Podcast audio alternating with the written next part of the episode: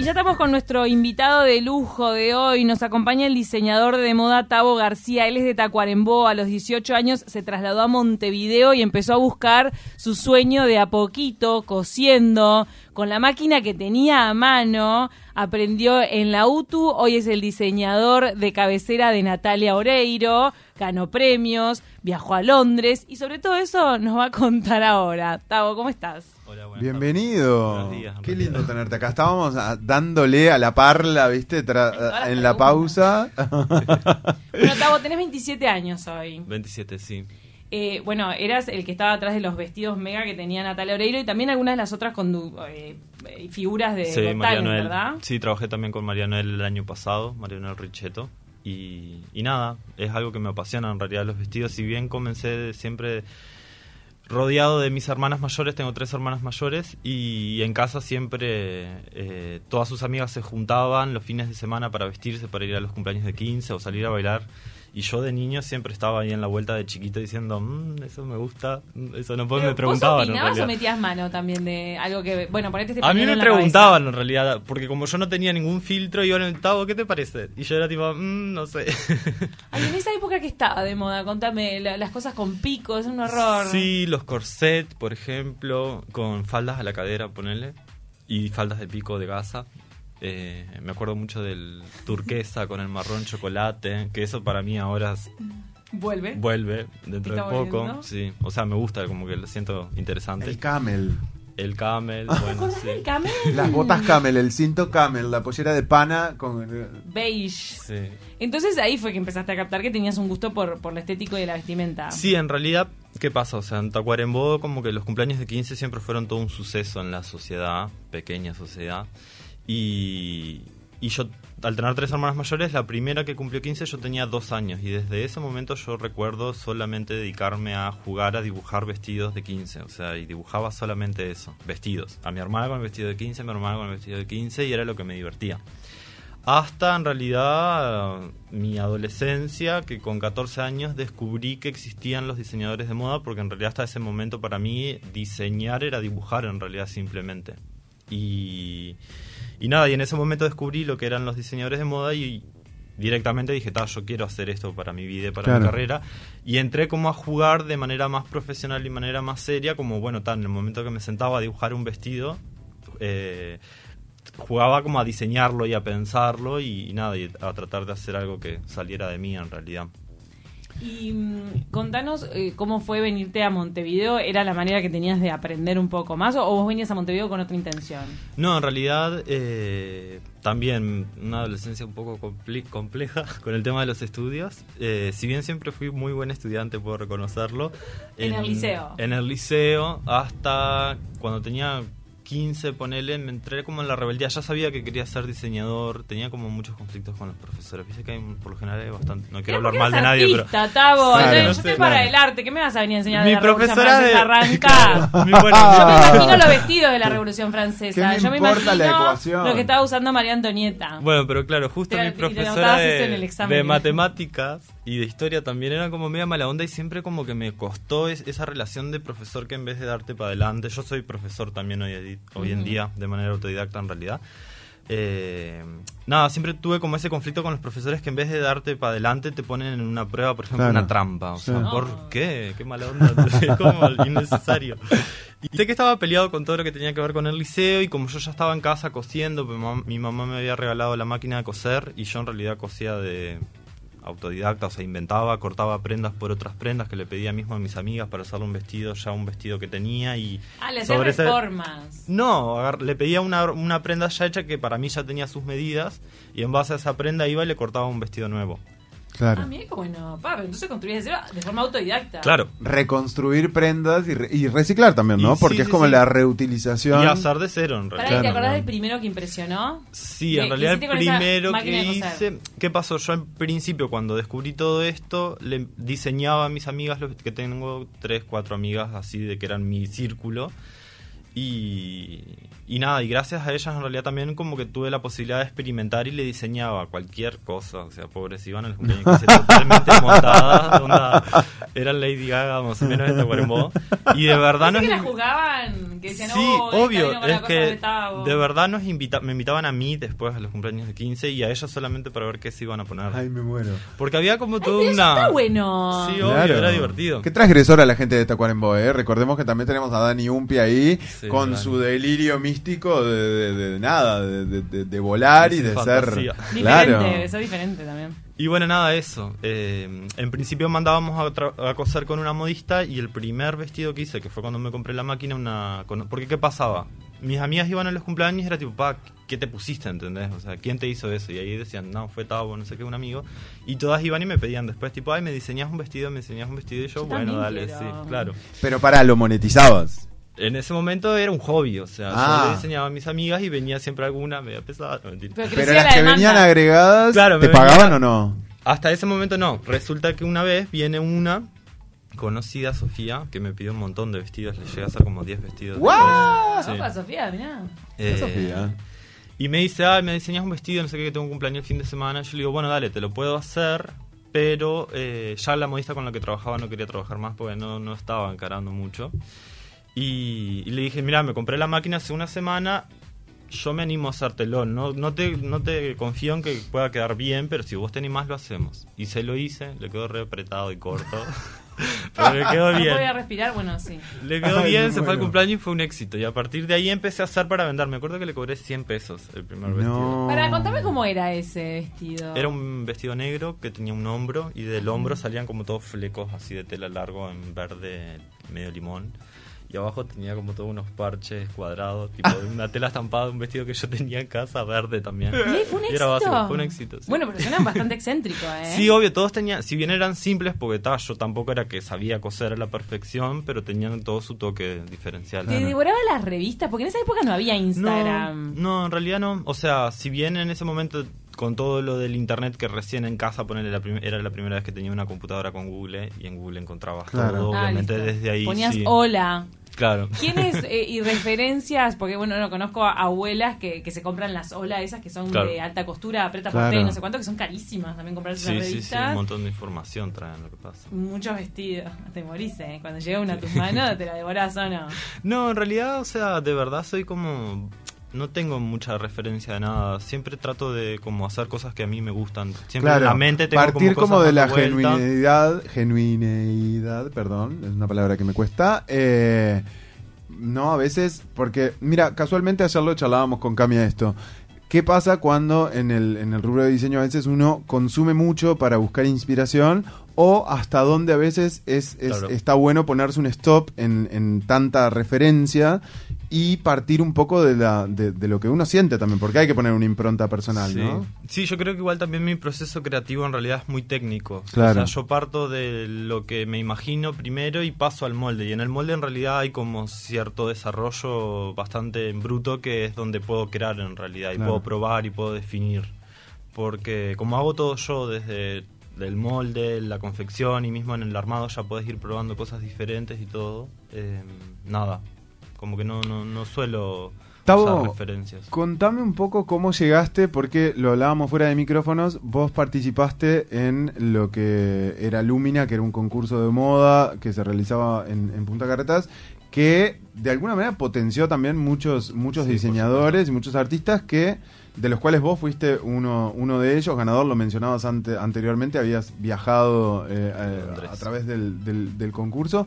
¿Cómo llegaste a decir, bueno, está listo, sí, me quiero presentar a esto, voy, y a partir de ahí disponer también de la energía para todo lo que seguía, ¿no? Bueno, en realidad también en ese momento que descubro todo lo que era el mundo de la moda, también acá en Montevideo a través de Mowick, eh, nada, creo que fue en la edición número 4 que conocí el concurso y de entrada fue como, wow, es el sueño del pibe estar en ese lugar. Claro. Porque en realidad también era como tremendo motor para la industria de los estudiantes de diseño, porque yo creo que te abría las puertas al, al mercado y también nada, cumplías la fantasía de tener tu primer desfile, de tener una colección y nada, también que se propagaba en diferentes medios. Y ¿Había una consigna ese año en no, en realidad la consigna era libre, siempre te tenías que inspirarte como en la mujer uruguaya. Claro. Pero nada, sí las colecciones siempre eran libres. Y, Y nada. era, tu- era la primera vez que mostrabas algo así tan Sí. público. O sea, en realidad, ¿qué pasó eso? Lo descubrí en el Lumina 4 y siempre me lo metí en la cabeza. Pero para poder presentarme tenía que cursar segundo año de cualquier carrera de diseño. Yo me vine en el 2012, creo que fue a Montevideo, con 17 años. Vos dijiste 18. Chiquitín. Chiquito. Y, y, al- y cuando entré a segundo año de UTU, lo primero que hice fue presentarme a Lumina. Pues tenías Claro. entre ceja y ceja. Claro. Y por suerte quedé finalista y, ta, y después logré el primer premio y todo, que, ta, que fue soñado. Qué ¿Qué presentaste? ¿Cómo era esa colección? Se llamaba Éter, estaba inspirada en el vacío y en el todo y en la nada, como en un montón de cosas. ¿Qué colores? Eh, blanco, negro, gris y había como un acento solamente de, de amarillo. Era Ah. como bastante simple y minimalista y creo que jugué bastante con el tema de la moldería también y nada. Y lo hice toda yo, que creo que fue un ¿Confeccionaste vos? Confe- la confeccioné toda yo, sí, de ese- Con tu máquina de laburo. con mi coser. máquina de Me coser. llegó un cuento que no sé si es verdad, me lo corrobora- corroborarás. Pero puede ser que vos cuidaste a una señora en un momento y ella tenía una máquina de No, coser, ¿no? no.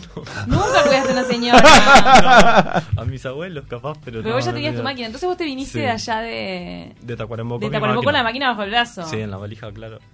Qué más. ¿Seguís cosiendo hoy? Sí, obvio. Hoy, de- hoy en día ya no tengo, mi- o sea, tengo mi máquina familiar, pero tengo una máquina industrial, o sea que... Claro. Pero esa máquina la guardás como una reliquia. Sí, la uso, de hecho, porque mm, ahora tengo una máquina industrial que es simplemente coser recto y después para hacer diferentes terminaciones mi máquina familiar me hace zigzag y todo eso y la sigo usando. El overlock. El overlock no tengo. ¿No? ahora. El overlock es otro, es otro canal de. Es, es como una terminación. Porque es para usar con eh, Es cosas para, elastizadas. Exacto, es para coser telas elastizadas Claro. o, o sufilar la tela, que sufilar Claro, la tela es como frenarle el deshilachado. Contanos esa primera experiencia de ir a Londres, que la tuviste gracias a, a este concurso que ganaste. Cuando tenía 19 años, obviamente hasta ahora creo que no sé hablar inglés, y tenía pila de miedo ir. Pero ¿No había salido del país nunca? No, De repente no, por la frontera había sido a Brasil, por A Rivera. Rivera, sí, ahí, Rivera. Santana. Había sido a Rivera. Sí. Eso es lo más cerca del exterior que estuviste. No, sí, ponele que sí. Eh, y nada, me fui a Londres y también estuve en París. Y nada, fue tremenda experiencia, obviamente, porque en realidad la Ay, ¿también en gente y todo. Sí, estuve en París. Y que le mirabas que lo que se ponía toda la gente. porque ¿Viste que son elegantes allá? Sí, es como un desfile constante la calle. O sea, la gente está todo el tiempo súper montada y en realidad es increíble, sí. Las mujeres, no sé Sí. cómo hacen las mujeres de París para caminar con ese taco aguja, aguja, aguja, aguja en las calles Todo. adoquinadas. Y no solo ropa, es tipo pelo, make-up. Yo me acuerdo Sí, que sí. una vez iba caminando por la calle y a una se le iban cayendo las extensiones. O sea, era como tipo, para un poco. se las iba juntando atrás. O sea, como- Y entrabas, esto hablábamos fuera del micrófono, entrabas a las tiendas estas mega de la moda tipo Valenciaga, Obvio. Prada. Valenciaga, Gucci, Gucci, Prada. Prada. Son Prada. parte de- de- Praga. del tour. Bueno, Claro, pero entrabas y que, y que tocabas todo, ¿cómo hacías? Sí, obvio, era como nada, muy lindo poder ver todo ese tipo de calidad que en realidad es como impoluto, ¿no? Y también te genera, o sea, te brinda un montón de conocimiento. Y a mí que me gusta coser y todo, como que prestaba atención en todos los detalles Claro. y las telas, todo como ¿Hay, increíble. ¿Hay algún diseñador que te rompa la cabeza? Sí, me gustan varios, Valentino, ponele, Pier Piccioli creo que se llama el diseñador. Me gusta mucho, eh, pero en sí, de verdad, o sea, les soy sincero, como que no, no, no suelo consumir mucho Claro. nada. O sea, soy bastante ignorante en realidad. No hay un diseñador de referencia, digamos, No. o de así, como que... Obviamente ah, sé que hay millones y capaz que los veo al pasar, pero no los retengo mucho tampoco. Claro. Bueno, ya te habías hecho un nombre acá en Uruguay, ¿no? A, a raíz de Lumina te fuiste haciendo un, mer- un mercado que conocía a Tabo García. Ahora, eh, ¿cómo es que te convocan para Got Talent y te dicen, che, Bestiana Taloreiro? Bueno, fue a través de la vestuarista de Natalia, Rosario San Juan, que nada, yo la conozco a partir de Lumina, que ella en realidad era productora de, de Lumina. Y nada, vino un día de la nada, yo estaba justo en un desfile, estábamos justo en un desfile. y me Perdón, dice- Rosario San Juan, talentosísima, Es la si las hay, número uno Total. en, esta, en estilismo, eh, es increíble. No Le quería- digo preguntando, cuando postean, eh, por ejemplo Natalia Oreiro postea algo con, con un conjunto divino puesto, ay, ¿de quién es? ¿De quién es? Siempre ella contesta, es amorosa. Sí, sí, sí. Este, y nada, me dijo de la nada, Tao, te, iba, te estoy hace días por llamar, no sé qué, porque creo que viste a Natalia Oreiro y yo fue tipo, en serio. Aparte había un montón de gente alrededor y fue como tipo, bueno, dale, sí, después hablamos, le digo. ¿Ya la conocías? No, a Natalia no. O sea, Rosario sí. Sí, sí, sí, no, Natalia, Natalia. no, nunca. Y nada, siempre como que de chico la admiré y me pareció hermosa ella. Y, y era como una fantasía poder vestirla. Y sabía que en algún momento quizás se podía llegar a dar y bueno, se dio. ¿Y cómo fue el primer Inesperado. encuentro? ¿Tomar medidas? Claro. ¿Cómo, no, en cómo realidad, fue? ¿qué pasó? Yo preparé, o sea, Natalia estaba de viaje y venía directo a grabar el programa y Rosario tenía que tener todo el... Los datos. No, tenía que tener todo el, ya el vestuario La armado ropa. para ir y probarle y descartar lo que sí y lo que no.